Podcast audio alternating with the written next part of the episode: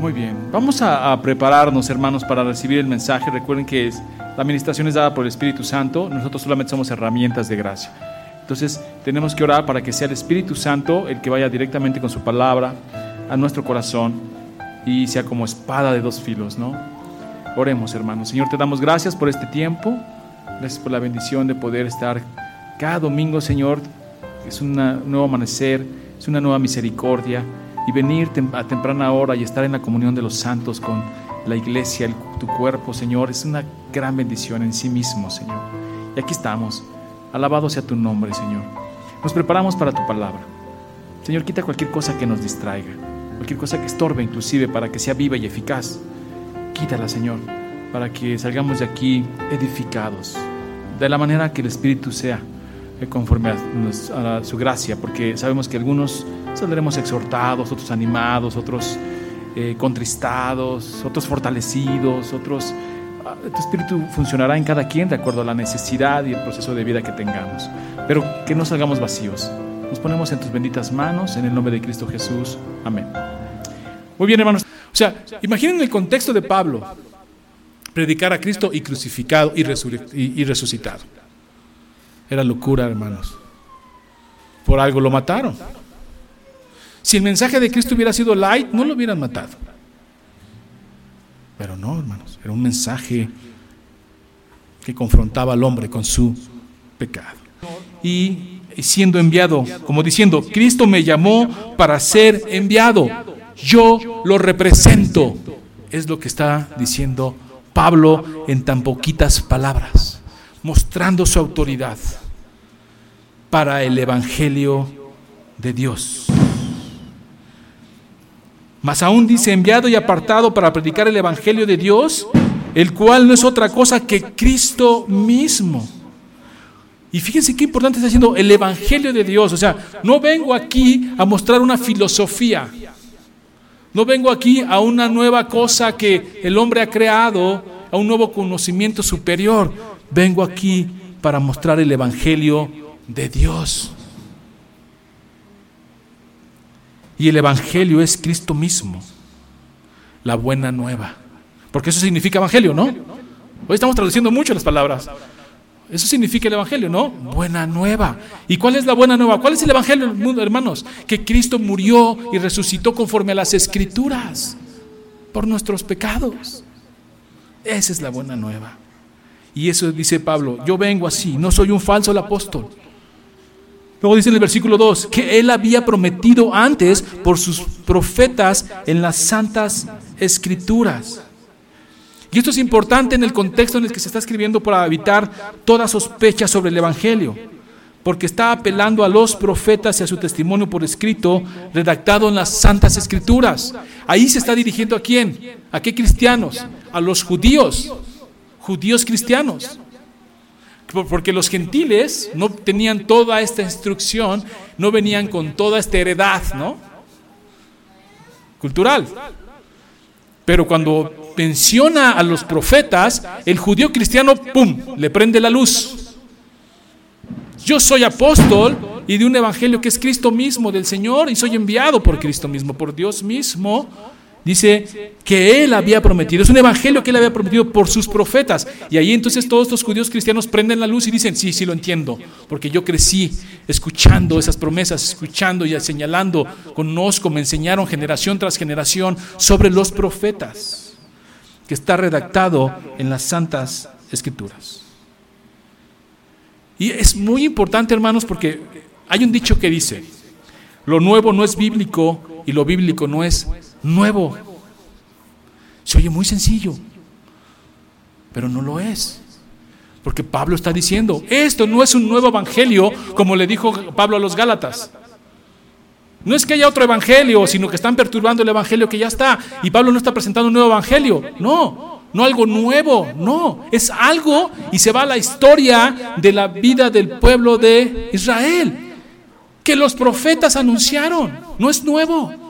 No me la saqué de la manga, no lo inventé. El cristianismo no empieza ayer. Y ese hace eso. Si tú vienes ahorita y me dices, hay una nueva revelación, hermano, no te creo. Porque esto es algo que ya se viene haciendo desde qué? Desde los profetas lo vienen anunciando. Lo único que tienes que hacer es decirme, ahora corroboro lo que los profetas dijeron. Hoy lo veo, pero nuevo no lo es. Según este texto, podemos decir que el Evangelio no ha sido dado por los profetas, fíjense qué importante, pero sí prometido por ellos. Así que, si, eh, pues, así pues, si los profetas prometieron el Evangelio, entendemos que no es algo nuevo más que cuando el Señor, nuestro Señor Jesucristo, se manifestó en carne y no antes. Por tanto, quienes confunden las promesas con el Evangelio se engañan, porque es esencialmente una solemne publicación de Jesucristo manifestado, quien presenta y ofrece la verdad de las promesas hechas con anterioridad. Por eso nosotros siempre, siempre estamos enseñando y diciendo, es importante que entendamos el libro histórico y lo entendamos en ese contexto histórico. Los profetas ¿qué hacen? Anuncian, señalan a Cristo, el Evangelio de Dios. Pero solo lo anuncian, no lo dan. Es cuando Cristo encarna, es cuando Cristo mismo, y lo vemos ya en los Evangelios, narran a Cristo. Lo narran. Ya el Evangelio en sí. Pero antes eran promesas que se cumplen en qué? En Cristo. Más de 300 profecías se cumplen cuando Cristo nace, aún más cuando Cristo muere y resucita. Es impresionante, ¿no? El cumplimiento de todo lo que se había dicho. Ahora fíjense lo que dice el verso 3. Acerca de su Hijo, nuestro Señor Jesucristo, que era del linaje de David, según la carne. Todo el Evangelio, hermanos, todo el Evangelio está contenido en Cristo. De modo que en quien se aleje un solo paso de Cristo, se aleja también del Evangelio. Si te alejas un solo paso del Evangelio, te alejas de Cristo. Como se los dijo Pablo a los Gálatas. ¿Se acuerdan de esa predicación? En Gálatas 1, 6 al 7, que dice, estoy maravillado de que tan pronto os hayáis alejado del que os llamó por la gracia de Cristo para seguir un Evangelio diferente. No que haya otros, sino que hay algunos que os perturban y quieren pervertir el Evangelio de Cristo. Entonces es muy importante Dice aquí, acerca de su Hijo, nuestro Señor Jesucristo, que era del linaje de David según la carne. El Evangelio es Cristo mismo, cumpliéndose, desarrollándose. Te alejas del Evangelio, te alejas de Cristo, te alejas de Cristo, te alejas del Evangelio. Eso es lo importante de todo esto. Por eso vemos que Pablo defiende el Evangelio de la gracia de Jesucristo, de la fe, con todo. Entonces no es como esa sencilla, hermanos, simplemente diluir el Evangelio, trastocar el Evangelio, sumar el Evangelio, no. Para Pablo eso es falso profeta, herejía. Entonces, Pablo va a decir acerca, las escrituras hablan de un Evangelio y este es de Cristo. Y luego dice, que era del linaje de David según la carne. Esto nos centra que se está refiriendo a quién todavía? A los judíos, a los judíos cristianos. Porque para ellos era importante todo eso. Al judío cristiano le era muy importante la historia. Por eso vemos que Mateo, que está escrito para judíos, ¿cómo empieza Mateo? Con genealogía les va a demostrar que Cristo viene del linaje de David, que estas promesas que se le hicieron a David de su reino y su simiente se cumplen en Cristo, porque Cristo viene del linaje de David. O sea, Pablo está fuertemente primero poniendo a Cristo en su deidad y luego en su humanidad, porque esa es parte de nuestra teología en Nueva Semilla, que Cristo es 100% hombre y Cristo es 100% Dios. Y, y Pablo está trabajando, fíjense, está empezando la carta y toda la información que está dando porque sabe a quién se está dirigiendo. Si tuviera que escribir una carta a los hermanos en la iglesia Nueva Semilla, vería quiénes son, cómo están y sabría en qué momento me dirijo a uno y en otro me dirijo a otro conforme a los argumentos que voy dando. Pablo está haciendo lo mismo, ahorita está sobre los judíos y les dice, conforme al linaje de David según la carne. Aquí con eso confirma su humanidad. Para Pablo el dejar claro que Dios se manifestó en forma humana era importante. porque de pasar de promesas que podrían convertirse en fábulas o leyendas, el hecho histórico de que Dios había irrumpido en la esfera humana conforme se había prometido y se había redactado en las Santas Escrituras era muy importante. ¿Ok? Del linaje de David según su simiente, según la carne. Si no podemos decir que Cristo, se está dirigiendo a los judíos, este Evangelio es Cristo mismo y tiene que ver con su deidad y con su humanidad. Su humanidad, porque como se prometió en la Escritura, viene del linaje de David. Importante, ¿no? Entonces tú como judío, que traes toda la ley y que traes todas las promesas y que traes todas las profecías en tu mente, porque así te educaron, te empieza a abrir el panorama, ¿ok? Yo imagino que al leerlo los hermanos en la iglesia de Roma, los judíos, decían, amén, ¿no? Conforme al de David, amén. ¿Qué es el Evangelio de Cristo? Amén. Ya tenía su atención Pablo allí. Como Pablo dice, perdón, versículo 4, que fue declarado Hijo de Dios con poder según el Espíritu de Santidad por la resurrección de entre los muertos como Pablo lo dice en 1 Corintios 15, 14, si Cristo no resucitó, vana sería nuestra fe, mas ahora Cristo ha resucitado de los muertos, primicia de los que durmieron es hecho. Para Pablo es importante el hecho histórico de que Cristo resucitó y no solamente que venía de David, sino que resucitó. Hay un, hay un pasaje que me, que me llama la atención mucho en cuanto a esto. Porque en el pueblo judío siempre se mencionó la resurrección como un atributo de Dios, como un poder que solo Dios podía hacer. De hecho, cuando Jesús está con Marta y María y le dice, lo voy a resucitar a Lázaro, ¿se acuerdan de ese pasaje? ¿Qué le contesta Marta? Sí, en la resurrección. O sea, sabían que Dios podía resucitar a los muertos y que en la resurrección de los muertos Dios mostraría su poder.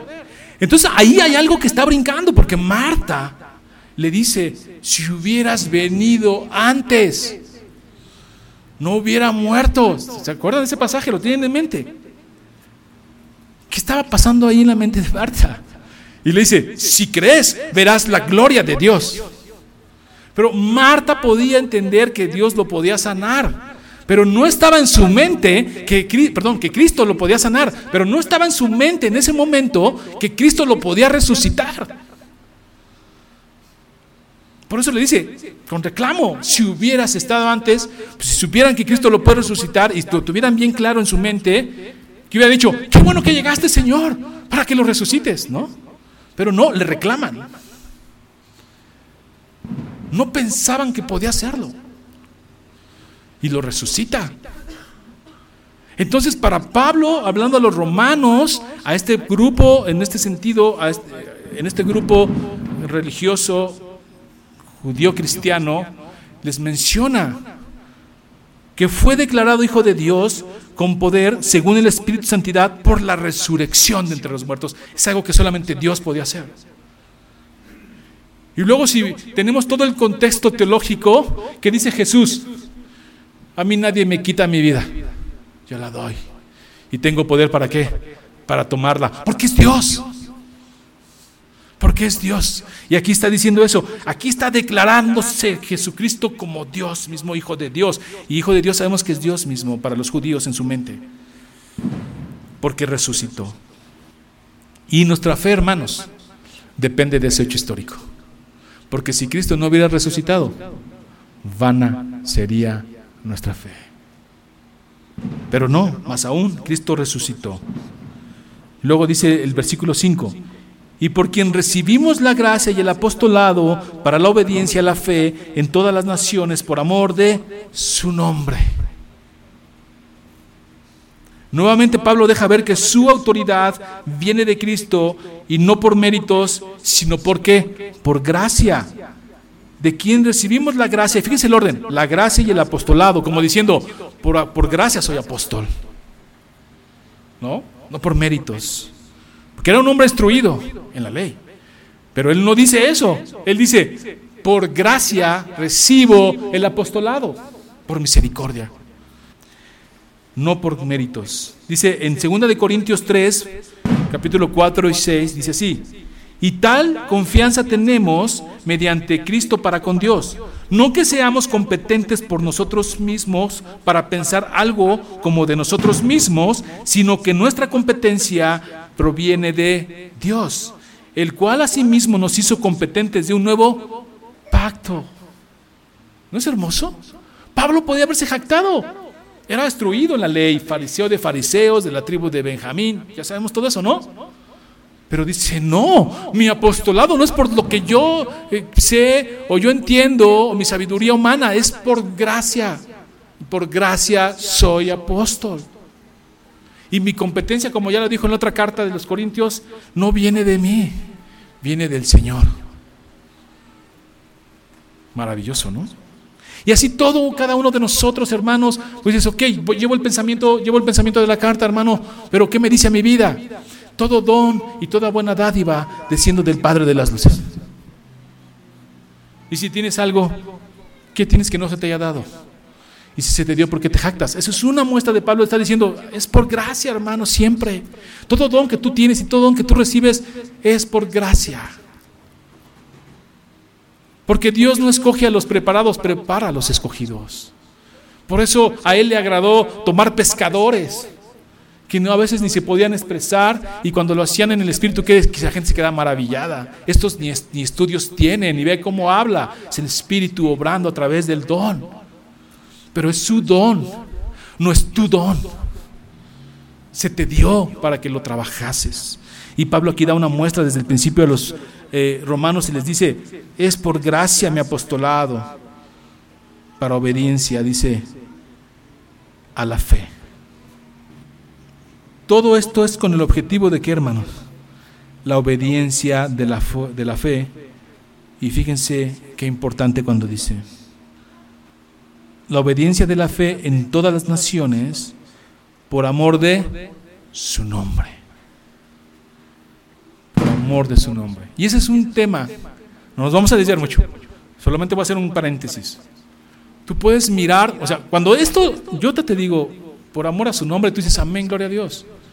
Pero el judío que había sido instruido con toda eh, esta escritura la palabra, sabemos que contempla todo Génesis, el Pentateuco, que es el Torah, etcétera, es retumba en tu cabeza. Porque Dios muchas veces les dijo a su pueblo, los voy a librar, no por ustedes, que ni se lo merecen con todas las cosas que hacen sino porque saben que sois mi pueblo. Dice, y por amor a mi nombre. Y lo podemos ver en el Antiguo Testamento cómo el Señor es eso. No por ustedes, les dice, por amor a mi nombre. Busca ahí en concordancias en tu, tu celular, en tu sistema operativo y ponle por amor a su nombre y vas a ver el Antiguo Testamento cómo aparece y lee los pasajes y te va a decir que el Señor le dice, no pienses que es por ti,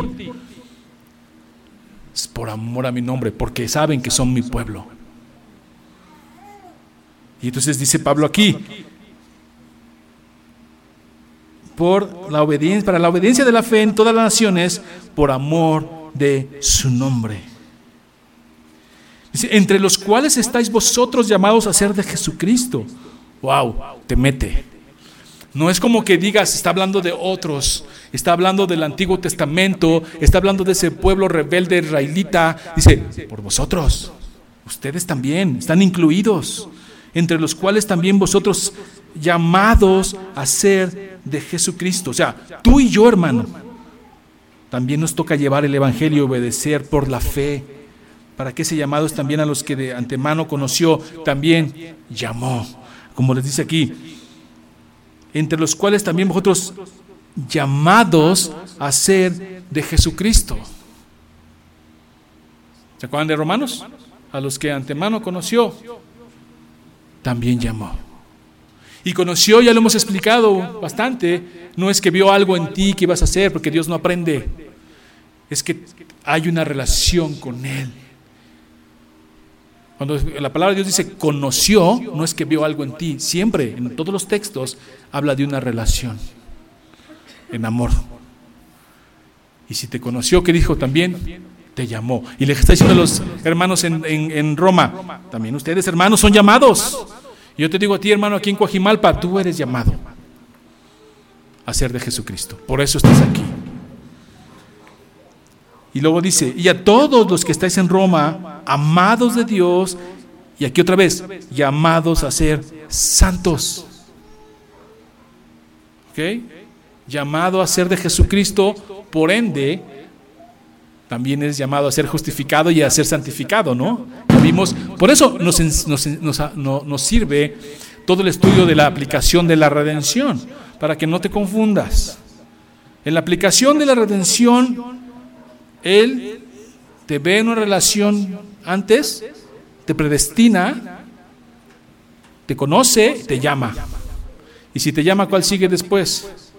Te regenera. Te hace un llamamiento eficaz y te cambia tu corazón. Y entonces ahí viene el proceso. Entonces es bueno decir que también de la misma manera que eres llamado para que seas justificado, también es bueno decir que eres llamado para ser santificado. Y también eres llamado para ser qué? Glorificado. Porque el que empieza la buena obra, que La termina. Amén. Y a todos los que estáis en Roma, amados de siervos, debemos ser santos. Gracia y paz a vosotros de Dios nuestro Padre y del Señor Jesucristo. Qué hermosa manera de empezar una carta. Pues se dan cuenta cuántas enseñanzas ahí. Ahora fíjense lo que va a decir el 8 y el 9. Primeramente doy gracias a Dios mediante Jesucristo con respecto a todos vosotros de que vuestra fe se divulga por todo el mundo. Es importante aquí, hermanos, notar esta parte. ¿Tenían un problema de fe los hermanos como los Gálatas? No. Los Gálatas habían diluido el Evangelio aceptando otras doctrinas. Aquí no. Aquí Pablo les reconoce que hay una fe enorme y que en todo el mundo se escucha, por además por la una ciudad cosmopolita y que tenía muchos caminos, ¿no? Y que se conectaba social, económicamente Roma. Entonces, plantar una iglesia allí por parte del Señor eh, a través de Pablo, pues es algo maravilloso. Iba a extenderse a muchos lugares. Pero ya se escuchaba, dice así, eh, primeramente doy gracias a Dios mediante Jesucristo con respecto a todos vosotros de que de vuestra fe se divulga por todo el mundo. Entonces eso nos va a centrar a que no hay un problema de fe, sino un problema racial. ¿Ok? Como lo explicamos al principio en el contexto. La fe ahí no es un problema porque se está hablando bien de ellos. Y fíjense aquí un poquito, dice, porque testigo me es Dios, a quien sirvo en mi espíritu en el Evangelio de su Hijo, que sin cesar hago mención de vosotros siempre en mis oraciones. Fíjense lo que está haciendo Pablo aquí, está jurando, está haciendo un juramento. Y algunos dirán, hermano, ¿qué Jesús no enseñó a no jurar? ¿Qué Jesús no nos dijo que no juremos? Bueno, vamos a entender lo que está haciendo Pablo y por qué está jurando. Porque testigo me es Dios. Ese es un juramento. Y tenemos en segunda de Corintios, capítulo 1, versículo 23, que Pablo va a decir también, de la misma manera, otro juramento. Dice, yo llamo a Dios por testigo sobre mi alma a quien sirvo en espíritu en el Evangelio de su Hijo, de quien sin cesar hago mención de vosotros en mis oraciones. Tenemos, tanto en carta de los romanos aquí, como en la de 2 Corintios, Pablo jurando en el nombre de Dios. Pablo hace un juramento, ya que el juramento no es otra cosa que un testimonio. Cuando llamamos a Dios por testigo para dar crédito a nuestras palabras, es un juramento. Sería locura negar que el apóstol no está jurando aquí. Sería una necedad. Pero, sin embargo, el juramento nunca invalidó el mandamiento de Cristo. ¿Qué dice Cristo en Mateo 5:34? Vamos para allá, por favor. Porque eso va a estar en sus mentes, ¿no? ¿Por qué Pablo jura si Jesús dijo que no juraron? Mateo 5:34. Fíjense bien, dice aquí, Jesús y los juramentos, un poquito atrás en el 33. Además habéis oído que fue dicho a los antiguos, no perjurarás, sino cumplirás al Señor tus juramentos. Fíjense bien. Aquí que está diciendo Jesús, está citando la ley. ¿Ok? La ley, la ley de Adán Moisés. La ley dice que jures o que no jures. La ley dice que jures. Voy a volver a leer. Además habéis oído que fue dicho a los antiguos, no perjurarás. ¿Qué es no perjurar? Falso juramento. Sino que cumplirás al Señor tus juramentos. ¿Ok? O sea, la ley sí decía que juraras y que si jurabas, cumplieras qué? Tu juramento. Y si no era perjurar. Pero dice Jesús, pero yo os digo, no juréis en ninguna manera ni por el cielo ni por el trono de Dios, ni por la tierra porque es el estrado de sus pies, ni por Jerusalén porque es la ciudad del gran rey, ni por tu cabeza jurarás porque no puedes hacer blanco o negro un solo cabello, pero sea vuestro hablar sí, sí, no, no, porque lo que es más de esto, de mal, procede. Entonces, ¿qué está haciendo Pablo? Por la enseñanza tanto de Jesús, la ley, y Pablo, recuerden que está hablando con los judíos, se está dirigiendo ahorita en el principio de la carta con los judíos. A los judíos les está presentando la ley y saben los judíos que se puede jurar. Lo que está condenando Jesús no es el juramento completamente de que no lo hagas, sino que no perjures, sino de que no uses un juramento que no vas a cumplir, que no uses el nombre de Dios en vano, porque Dios ama su nombre. Como lo había dicho, eso es lo que está diciendo Pablo. Por eso deducimos que nunca fue intención de Cristo abolir completamente los juramentos, sino más bien reducirlos a su verdadera observancia y uso tal y como la ley lo indica, según Deuteronomio 6, 13. Es un hecho que la ley, al permitir el juramento, condena solamente los perjurios y los juramentos superfluos. Y te debe de dar miedo, hermano pues mejor no juras por nada, ¿no? Como dice Jesús. Si no vas a jurar, o sea, si vas a jurar, jura como Pablo. Jura como el apóstol Pablo, en el espíritu, con la verdad. El espíritu es verdad. El espíritu de verdad. Entonces, si vas a jurar, hazlo como Pablo lo hace. Si no, no te metas, dice Jesús. Ni por nada, porque ¿qué tienes tú? Nadie. Mejor que tú sí sea un sí, que tú no sea un no. Pero si lo vas a hacer, hazlo conforme al espíritu de verdad. Y eso es lo que está haciendo Pablo en la carta a los romanos. Porque testigo me es Dios a quien sirvo en mi espíritu en el Evangelio de su Hijo. Y en los Corintios dice, pongo a Dios por testigo de mi alma. ¿Y qué cosa más fuerte sería que tú pudieras decir, tú y yo pudiéramos decir y afirmar lo que decimos poniendo a Dios como testigo? Y que pudiera decir, pongo a Dios como testigo de mis palabras y de mi actuar y de mi andar. Y entonces veo la ley como los judíos la verían diciendo, aguas, no vayas a hacer juramento en vano en el nombre del Señor porque Dios ama su nombre. Luego veo a, Dios, a Jesús diciendo, aguas, mejor no lo hagas. ¿Por qué? Porque eres fallo, eres falso y a lo mejor estás engañando y eso trae condenación. Mejor no jures ni por nada ni por tus cabellos. Ese es el contexto. Pero Pablo en el Espíritu dice, juro en el nombre de Dios, lo pongo como testigo. Y a veces, ya una vez platicamos sobre ese texto cuando llegamos a Corintios y decíamos que muchas veces nosotros sin querer juramos. ¿O no? Juramos a veces. No decimos, evitamos la palabra jurar, ¿no? ¿Qué decimos? Si alguien dice, te lo juro, y no, no, no puedes jurar. ¿No decimos así? No, no puedes jurar. Pero cuando decimos, Dios sabe, Dios hará justicia, y, estamos hablando de Dios y ponemos el nombre de Dios como dándole fuerza a lo que decimos, es un juramento. Y miedo debería darnos. ¿No? O a lo mejor no. O a lo mejor lo haces con todo, como lo hace el apóstol Pablo, con todo el, el espíritu de verdad, y lo puedes decir. Pongo a Dios como testigo sobre mi alma Qué miedo, ¿no? Pero si es verdad, lo puedes hacer, pero aguas con mentir, porque Dios ama su nombre. Porque testigo me es Dios a quien sirvo en mi espíritu en el Evangelio de su Hijo. que sin cesar hago mención de vosotros siempre en mis oraciones. Qué, qué importante es la oración. Y Pablo, o sea, a ver hermano, si yo te dijera, hermano, estoy orando por ti, tú dices, gracias hermano, gloria a Dios, qué bueno que lo hace. Pero Pablo hace, es tan importante la oración y que los romanos, los hermanos en Cristo en Roma sepan que está orando por ellos, que para Pablo pone a Dios como testigo. Imagínense. Testigo me es Dios que están en mis oraciones. Qué peso, ¿no?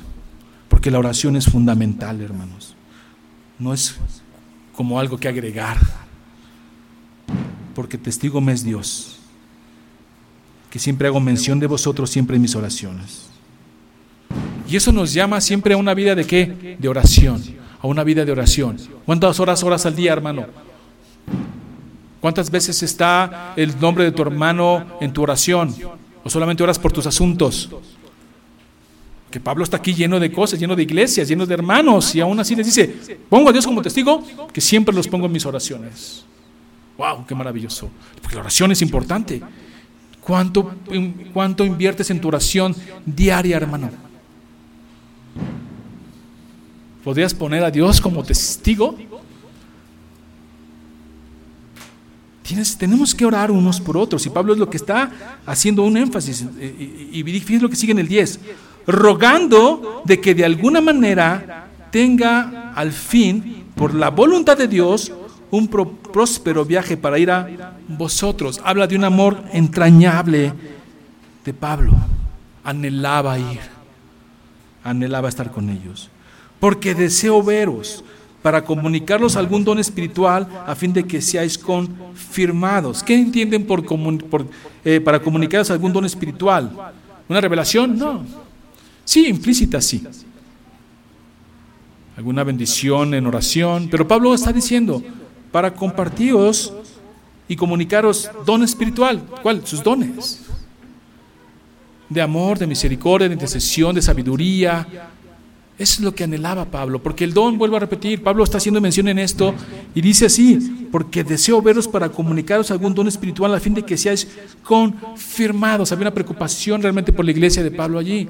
Y los dones aquí nos da una enseñanza, ya Pablo dio una enseñanza en la carta a los Corintios, en el capítulo 12, 13 y 14, hablando de los dones, y los dones son para la edificación de la iglesia.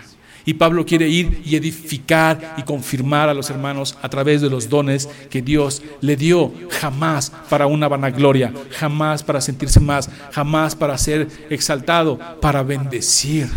Y todo don, como lo hemos dicho, perfecto, desciende del Padre. Y entonces, si tú tienes un don, tiene que edificar, tiene que eh, eh, confirmar, como dice aquí. Es para la edificación del cuerpo.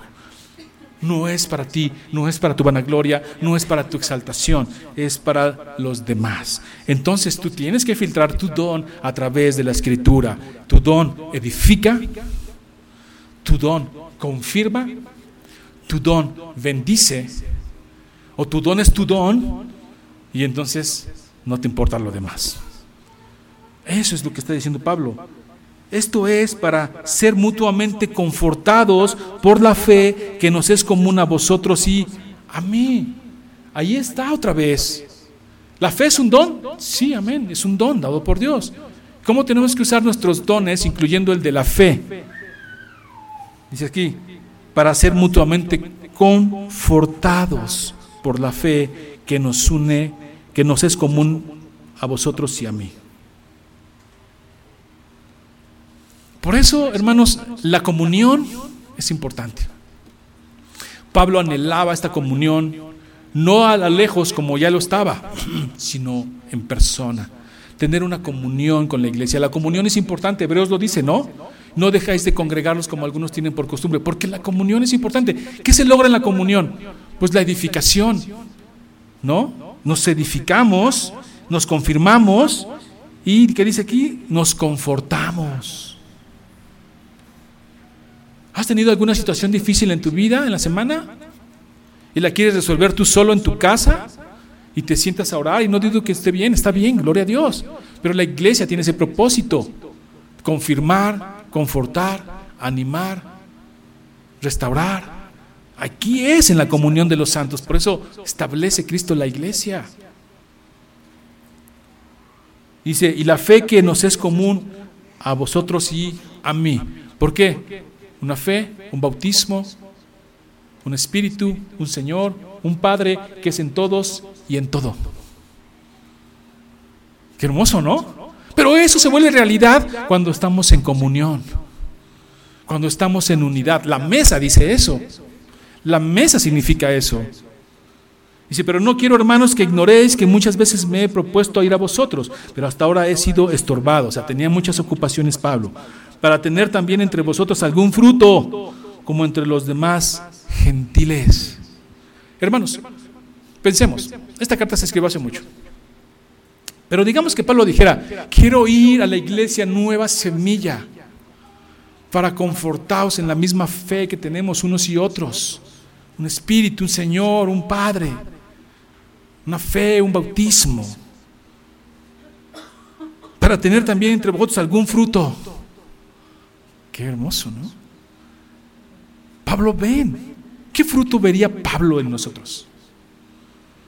Porque vendría eso. ¿no? Como se los dice, yo quiero ir ahí con ustedes, dice, para tener también entre vosotros algún fruto, como entre los demás gentiles. ¿Qué fruto sería? Algún fruto. A mí se me viene a la mente el fruto del Espíritu. Que Pablo viniera aquí en la iglesia Nueva Semilla y viera un fruto, que es el fruto que todos tenemos en el Espíritu, el vínculo común, amor, paz, gozo, benignidad, fe, mansedumbre, dominio propio, templanza. Sería maravilloso, ¿no?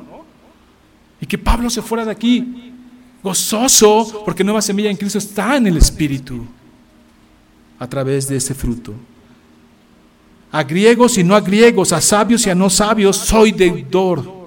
Así que en cuanto a mí, pronto estoy a anunciaros el Evangelio también a vosotros que estáis en Roma a griegos y no griegos, a sabios y a no sabios, soy deudor. Imagínense la carga que lleva el apóstol Pablo, lleno del Espíritu Santo, dones espirituales, queriendo ir a las iglesias, no pudiendo porque tenía mucho trabajo y se sentía que deudor. Les debo. Quisiera ir y compartirles y gozarme y que tuviéramos un fruto y que mi, mi, ida fuera bendición. Y yo cuando estoy hablando así estoy pensando en nueva semilla. Y que todos se fueran gozosos. Porque no me avergüenzo del Evangelio, porque es poder de Dios para salvación de todo aquel que cree, al judío primeramente y también al griego. Aquí ya está hablando, ya la carta se está centrando desde el versículo anterior, sabios no sabios, griegos no griegos, ya se va dirigiendo a los gentiles. ¿Ok? Porque recuerden el contexto de la carta que es el problema racial. Y dice, porque no me avergüenzo del Evangelio, porque es poder de Dios para salvación a todo aquel que cree, al judío primeramente, ¿ok? Está hablando a ellos que se le dieron las promesas, y también al griego, al que no es judío. ¿Por qué dice primeramente? Pues porque ellos recibieron los oráculos, las promesas, la ley. Se les demanda. A lo suyo vino y los suyos no le reciben. A ellos tienen una demanda ahí. Pero incluye a todos los demás. Ya empieza Pablo a trabajar rompiendo, rompiendo ya con este asunto de división, esa pared intermedia que hay entre judíos y gentiles, ya empieza desde ahorita a romper eso, a, pegarle a esa cuestión cultural. A judíos, dice primeramente, y a, también al griego. Y este texto lo vamos a dejar hasta para la semana que entra porque hay mucho que decir. Porque en el Evangelio la justicia de Dios se revela por fe y para fe, como está escrito, más el justo por la fe vivirá. Ese vamos a empezar la semana que entra porque vamos a ver qué es lo que se revela en el Evangelio que dice la justicia de Dios. Ahí está el tema. Ahí empieza ya Pablo en el Evangelio. ¿En quién es el Evangelio? Cristo mismo. Y en Cristo mismo se revela que la justicia de Dios. Pero fíjense lo que hice antes. Y aquí con esto cerramos. Porque no me avergüenzo del Evangelio. Porque es poder de Dios para salvación de todo aquel que cree. Se oye poético, ¿va? Pero mi pregunta es, hermano, ¿tú te avergüenzas del Evangelio? Decimos no. Entonces, yo podría ir a tu trabajo y preguntarle a, tu jefe y a tus colaboradores o a tus compañeros si testificas que eres cristiano. Puedo ir a tu comunidad, a tu escuela, entrar a tu grupo y decir, ¿a quién busca? A mi hermano en Cristo. Y que digan, ah, sí, ya sé quién es. Hay como cinco. Ah, bueno, al más alto. Todos son altos. Gloria a Dios. O sea, hay testimonio. Porque no nos avergonzamos del Evangelio, que es poder de Dios. Puedo ir a tu comunidad y preguntarle a tus vecinos, ¿no? Ese vecino que deja que su perro vaya y se haga en tu puerta. Y, Oiga, vengo, ¿a quién busca? ¿Nunca te ha pasado que estás ahí viendo que alguien está buscando algo y, te asomas por la ventana y le preguntas, ¿a quién busca? Y te dicen un nombre y no lo conoces? Dices, pues no. Pues uno cristiano que anda con su Biblia ahí en la mano. Ah, bueno, ya no se usa la Biblia, ya usa el iPad, ¿no? Alguien que siempre está poniendo alabanzas ahí. una persona siempre está dispuesta a ayudar, porque eso sí, podemos ser muy mostrar ahí como que somos muy religiosos. Pero amable, ¿no? ¿Qué nos dirán? O mejor, como no puedes controlar tu carácter, pues mejor no dices que eres cristiano. Mejor no te confrontas a tu evangelio mismo y te avergüenzas de él de una u otra manera. O sí, como dice Pablo, no me avergüenzo del evangelio, porque es poder de Dios. ¿No es suficiente? ¿Con eso? ¿Qué es poder de Dios para salvar las almas? Yo quiero eso. Yo quiero ese poder. No como el eh, Simón el mago que decía, dame ese poder, ¿cuánto te doy para que yo pueda sanar y ganar dinero? No, poder de Dios para salvar almas. Si quieren, pónganme ahí una hojita quién quiere que vaya yo a su escuela y con gusto voy en la semana para ver y declarar eso. No, no me avergüenzo del Evangelio.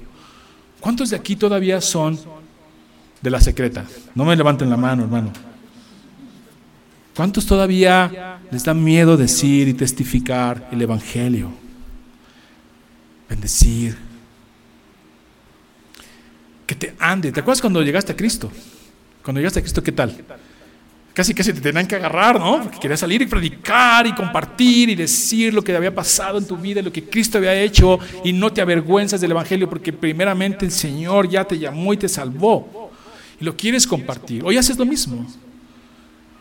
Haces eso. Te tienen que agarrar para compartir y predicar.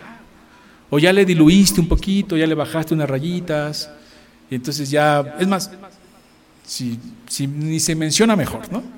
Porque además, ¿qué decimos? Son controversias, ¿no? Nunca han oído que dice, de religión y de, política no hay que hablar. Perdón, hermano, eh, nosotros nuestra religión la tenemos en la boca. El mensaje está en nuestros labios. ¿No? Y evitas problemas y mejor pues, no tocas el... No se toca. ¿No?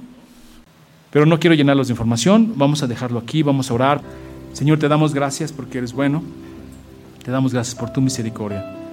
Gracias porque podemos venir aquí, Señor, y gozarnos en la comunión de los santos. Entender esta escritura desde donde tú quieres que la entendamos. Eh, lo que digas a nuestra vida. Eh, Señor, sabemos que tú nos has enriquecido con todo don, nueva semilla.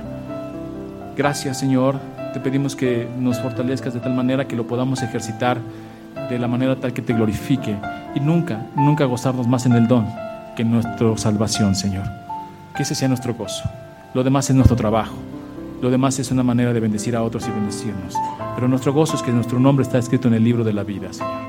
Gracias por esa misericordia. Bendice a mis hermanos en esta semana que inicia, en todas las actividades que tendremos ya, el día de mañana, escuela, trabajo.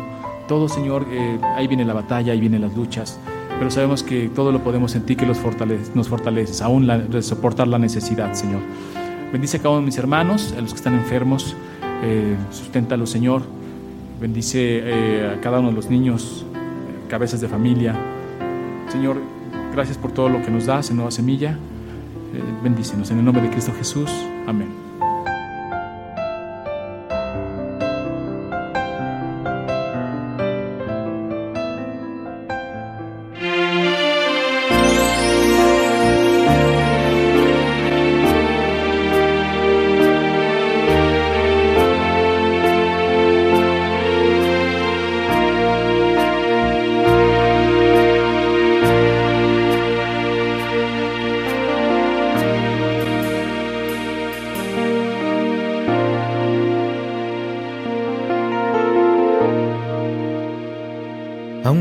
Haya pruebas en tu camino. No te dejes engañar, el enemigo acecha y diariamente inventa miles de cosas para hacerte mal aunque haya pruebas tu camino. El Señor te guiará.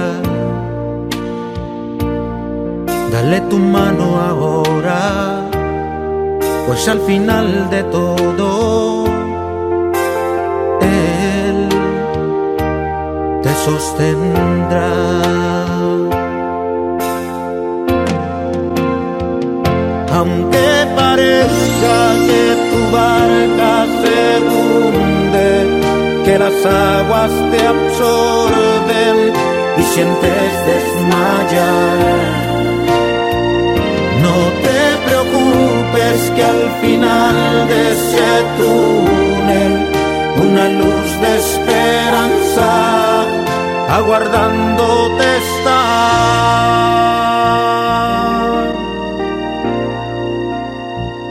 aunque haya pruebas en tu camino. Ten confianza en el Señor, así como oscurece, así precisamente el día resplandecerá.